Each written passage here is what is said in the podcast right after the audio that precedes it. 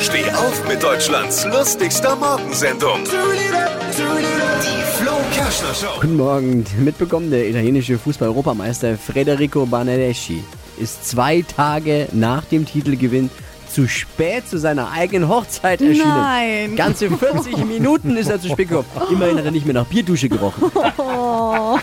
Aber mal ganz ehrlich, gab es jemals in der Geschichte eine bessere Ausrede als ich? Schatz, ich bin Europameister geworden, mal schnell. Stimmt. Alle Gags von Flo Kerschner in einem Podcast. Jetzt neu, bereit zum Nachhören. Flo's Gags des Tages. Klick Hitradio N1.de.